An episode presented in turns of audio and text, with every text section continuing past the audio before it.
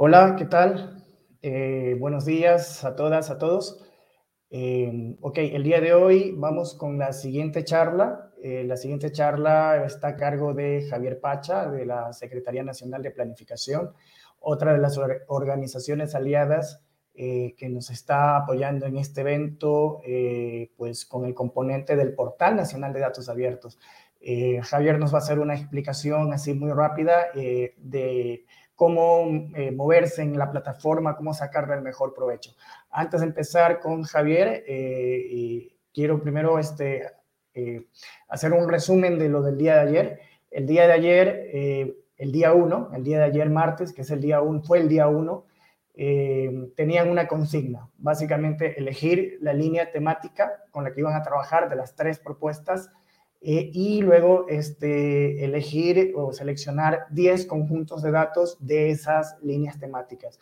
Algunos equipos se decantaron por dos líneas temáticas y eligieron cinco de una, seleccionaron cinco de la otra. Eh, eh, bueno, también era válido. Ahora, este, lo único que quedaba pendiente era de que ya respondan. Les voy a mostrar en pantalla rapidito este, cómo han algunos, algunos de los equipos, como para que tengan una idea. Eh, ok, vamos a ver si ahí se ve.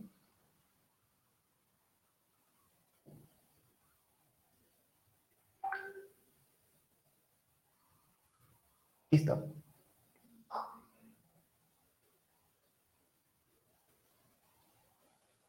Eh, algunos equipos, por ejemplo, veamos, el equipo 3, el equipo 2, el equipo 6, 9 y 10 ya han posteado la solución final del día 1, el día de ayer.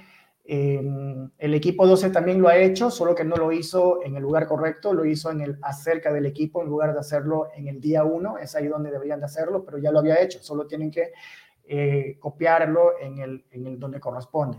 Entonces, por ejemplo, el, el, el eh, veamos en el caso del, eh, del, equipo 10, ellos han puesto acá eh, de esta manera, ¿no? Dice el equipo 10 ha, tomado la decisión de analizar los datos ta, ta, ta, de economía y finanzas y han listado acá los, los 10 y aquí han puesto, bueno, cuáles son sus intereses y motivaciones, por qué les ha llamado la atención estos 10 como equipo, ¿no?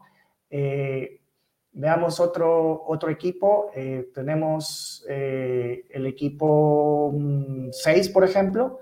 El equipo 6 eh, también ha puesto acá su, su, selección, ¿no? Aquí hay 10, los 10 correspondientes a salud y han puesto acá su justificativo. Entonces, esto es lo, lo, que tendrían que hacer, ¿no? algunos equipos que todavía faltan tendrían que hacerlo más o menos de esta manera, ¿no? Este, por ejemplo, el equipo 3, aquí también está, eh, ha puesto eh, de salud y han puesto primero una justificación, una motivación del equipo por haber seleccionado estos 10 y han elegido aquí estos 10 conjuntos de datos, ¿no? Entonces, y han marcado el, este post, que es el post final, como el, post de la solución, ¿no? Aquí, esto que está en verde. Entonces, eh, es lo que tienen que hacer los equipos, los que han faltado, los que todavía no, no lo han hecho, eh, pues eh, les recomendamos que lo hagan. Eh, y este, el día de hoy pues va a corresponder a las actividades del día 2. El día 2 que es ver fallas en la data, en la metadata y en el diccionario de datos. Eso es lo que corresponde el día de hoy, el día 2. Entonces, los equipos que todavía no han posteado la solución final del día 1, pues háganlo y este, recuerden que independientemente de que los integrantes de sus equipos eh, lo hayan hecho individualmente, eh, haber indicado los 10 conjuntos de datos que les llamaron la atención, individualmente los integrantes del equipo, es necesario que haya un post en el que eh, todo el equipo se ponga de acuerdo y digan, ok, el equipo decidió que estos son los 10 conjuntos con los que nos vamos a quedar, los 10 conjuntos de datos, ¿no?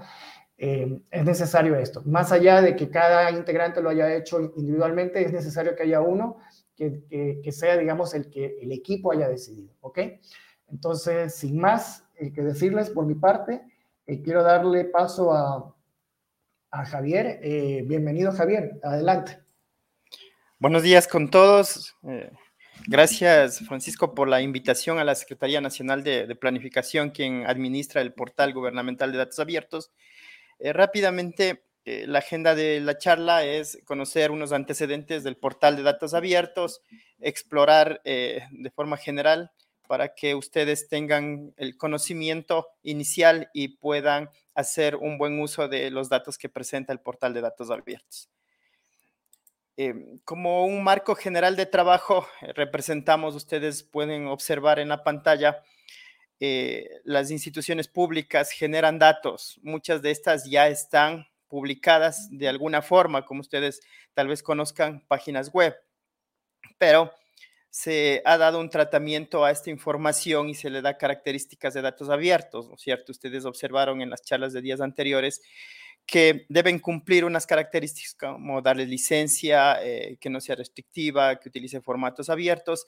Entonces, em, ¿cuál es el trabajo desde el lado de gobierno? Es que toda esa información que todavía aún no está siendo publicada como dato abierto, seguimos trabajando para que em, siga siendo eh, una nueva información para que ustedes puedan dar, dar un buen uso. Eh, ¿Cómo fue la construcción del portal de datos abiertos? Eh, tenemos eh, en el Estado una ley de planificación en donde el gobierno debe gestionar datos y en base a estos datos plantear un plan nacional de desarrollo y, y otros procesos de planificación. Esto lo hacemos a través del Sistema Nacional de Información.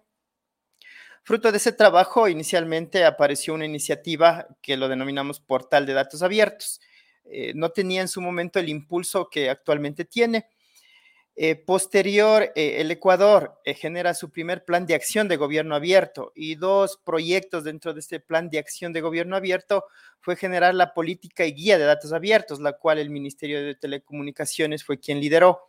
Y con esta guía es el orientador de construir el actual portal de datos abiertos, que lo vamos a conocer el día de hoy. ¿Cuáles son, fueron las, más bien, cuáles son las etapas actuales eh, donde interacciona el portal de datos abiertos? La primera es que las instituciones aplicando la guía política de datos abiertos, ellos realizan eh, lo que le denominamos la preparación, es decir, tener los datos revisados eh, con los formatos, características de datos abiertos. El siguiente paso es toda esa información preparada, lo colocamos en el portal de datos abiertos con las instituciones. Sí, y creo que el paso más importante es eh, lo que nos motiva el, taller de, esta semana, es el uso, porque con el uso nos van a retroalimentar dónde tenemos que mejorar. Justo el, eh, día de hoy, eh, uno de, de, los objetivos que ustedes tienen es encontrar oportunidades de mejora en la información que está publicada. Entonces, así se trabaja con el portal de datos abiertos. ¿Cómo ustedes van a acceder? ¿cierto? En sus navegadores colocaríamos datosabiertos.gov.es y se nos despliega eh, como la imagen que estamos observando. Ese es el interfaz inicial del portal de datos abiertos. Ahora sí ya vamos entrando un poco a conocer lo que, cómo se estructura el portal de datos abiertos. Ahí tenemos unas numeraciones de las principales secciones. La 1, la habíamos colocado, es el catálogo de datos abiertos. En sí es donde llevamos a explorar, a hacer la búsqueda de los datos, ¿sí?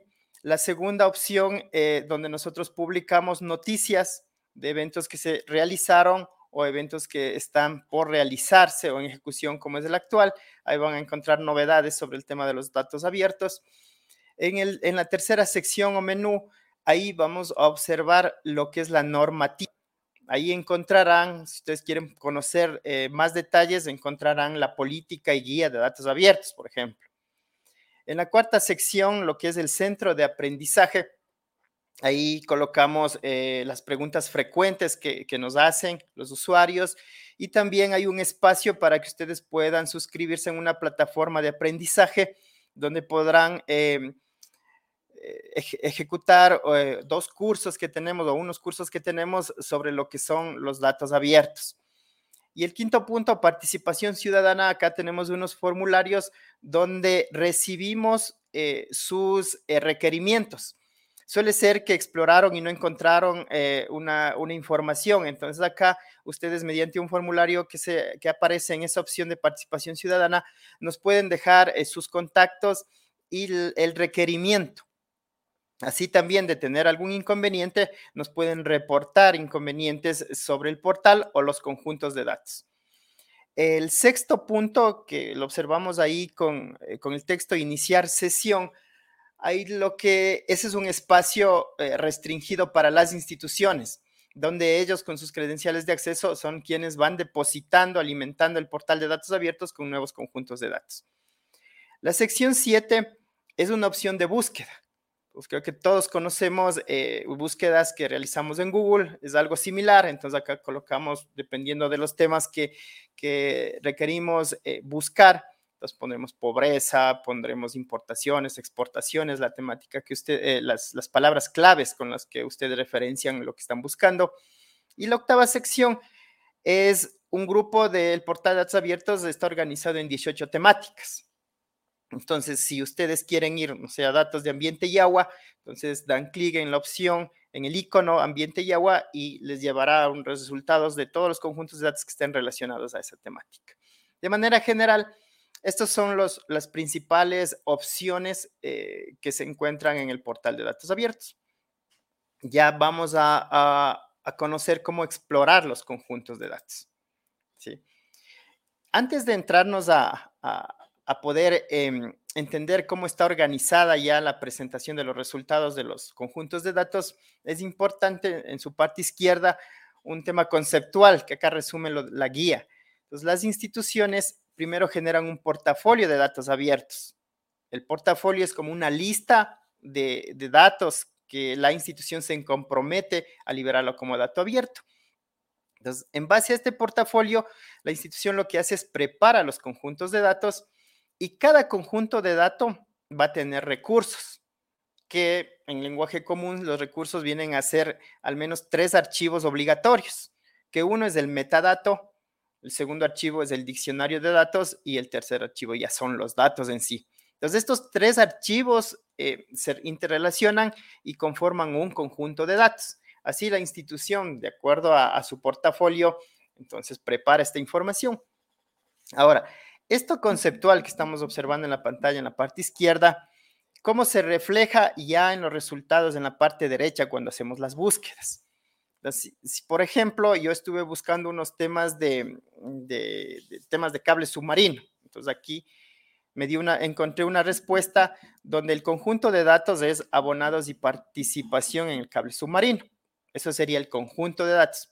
Ahora, ¿cuáles son sus recursos? Esto siempre deben recordar porque ustedes van a, tratar de encontrar errores tal vez que, que existen en el portal. Si ustedes no encuentran al menos estos tres archivos obligatorios, el conjunto de datos estaría incompleto, porque no van a ustedes a poder entender completamente de qué se tratan esos datos.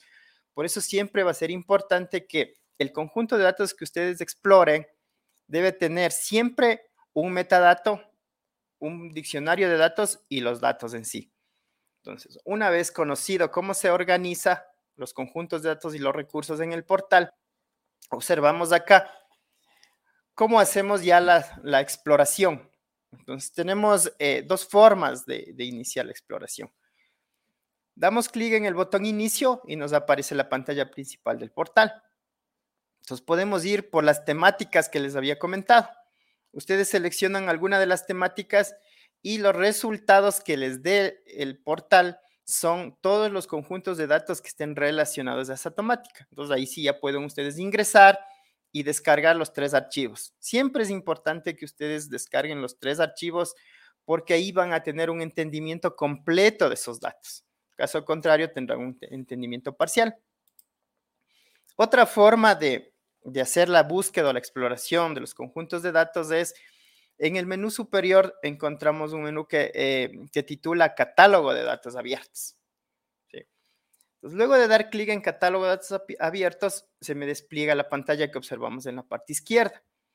Ahí yo puedo hacer la búsqueda por palabras claves, como en el Google, o búsquedas por filtros.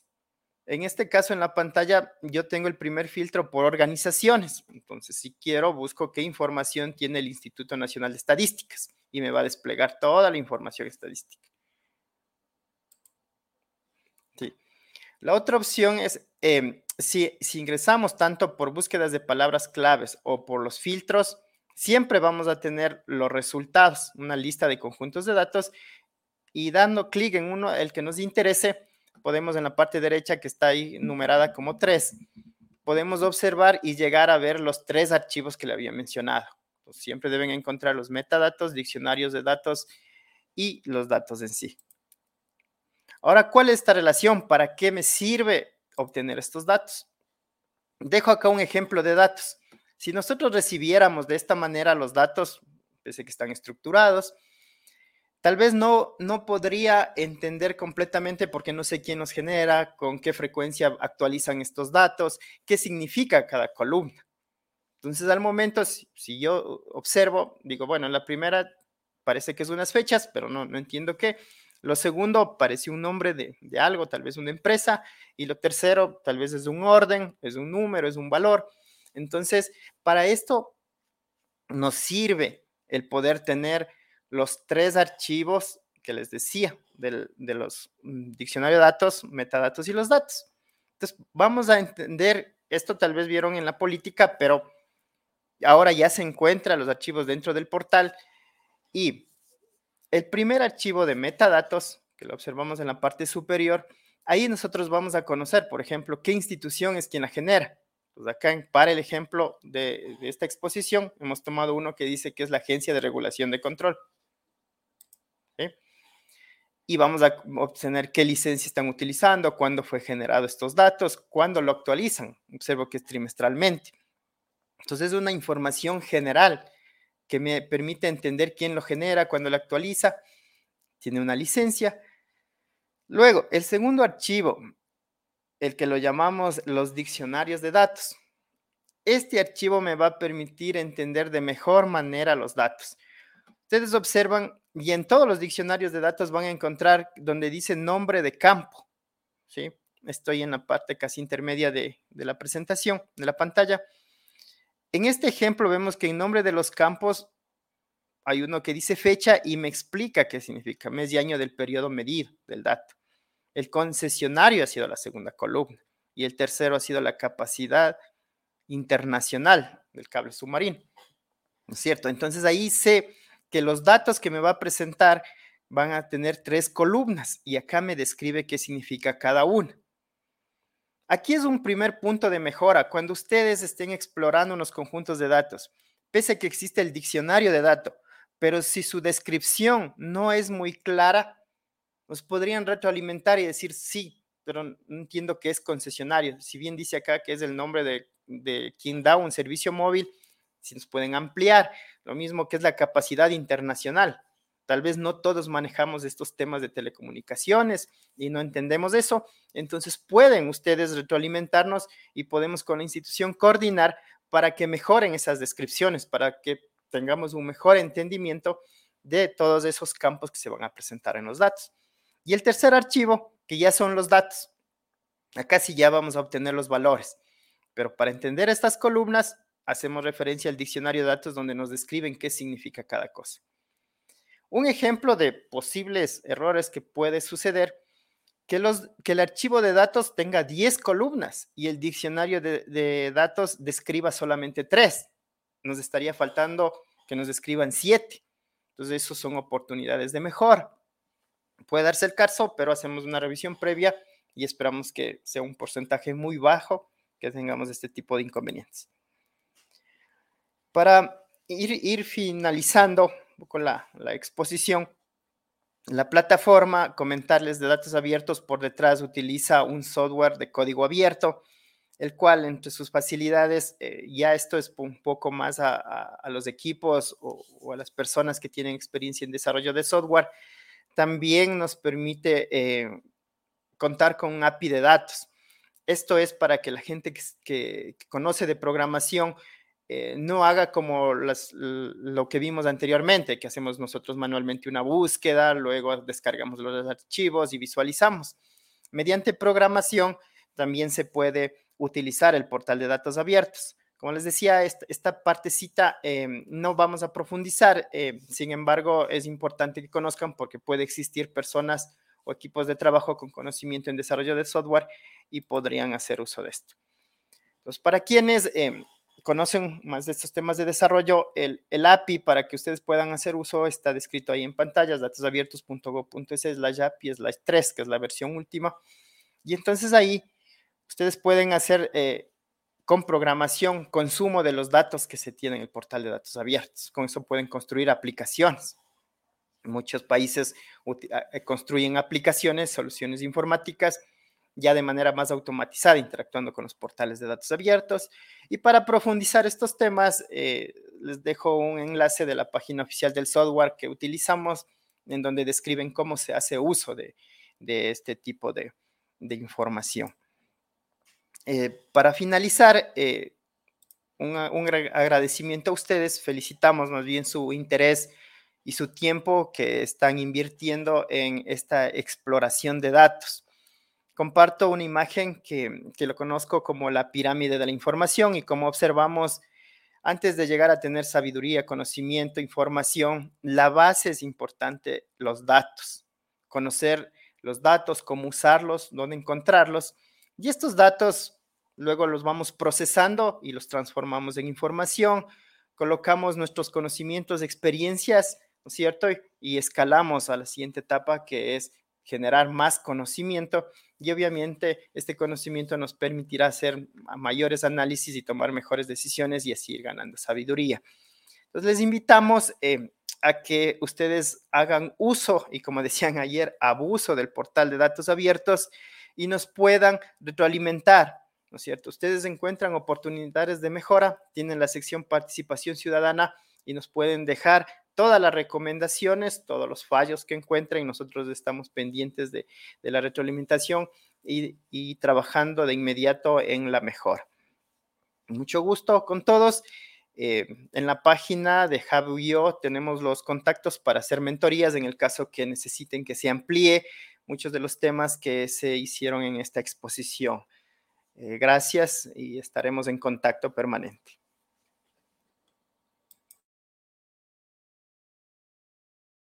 Muy bien, Javier, muchísimas gracias. Muchísimas gracias por la, por la presentación. Eh, y bueno, va a ser de mucha utilidad. Ya los equipos están trabajando ahora mismo en el, en el portal. Desde el día uno ya están ellos eh, un poco explorando. El, el ejercicio del día de ayer básicamente fue ver los títulos, vean las descripciones y no más. Les dijimos que no, se metan todavía con los datos. Los más curiosos ya habrán entrado y habrán visto que hay tres archivos, justamente como tú decías, los datos, la metadata, el diccionario de datos. Los más curiosos ya habrán encontrado eso de allí y ya habrán, habrán jugado un poco con ello. No era la misión del día uno porque queremos hacerlo evolutivo. Ya recién el día de hoy van, van a empezar a trabajar con los datos, ya meterse, a zambullirse en los datos y, y empezar a buscar fallas, errores y demás. Pero bueno, ¿cómo hacerlo? Eso eh, van a recibir un, taller en breve, en unos tres minutos. Empezamos con el taller de, de, este, Héctor Huacapiña, este, que nos va a dar del Colegio Científico de Datos, que nos va a dar un taller sobre preprocesamiento de datos para complementar un poco con la charla que tú nos has dado ahora este, Javier. Muchísimas gracias a ti, muchísimas gracias también a la Secretaría Nacional de Planificación, también por el apoyo. Y nada, pues te invitamos a que sigas la transmisión con, en, el, canal de YouTube del Jabuyo, eh, donde seguirán todas las charlas en vivo, ¿no? Entonces, muchas gracias, Javier. Listo, gracias a todos.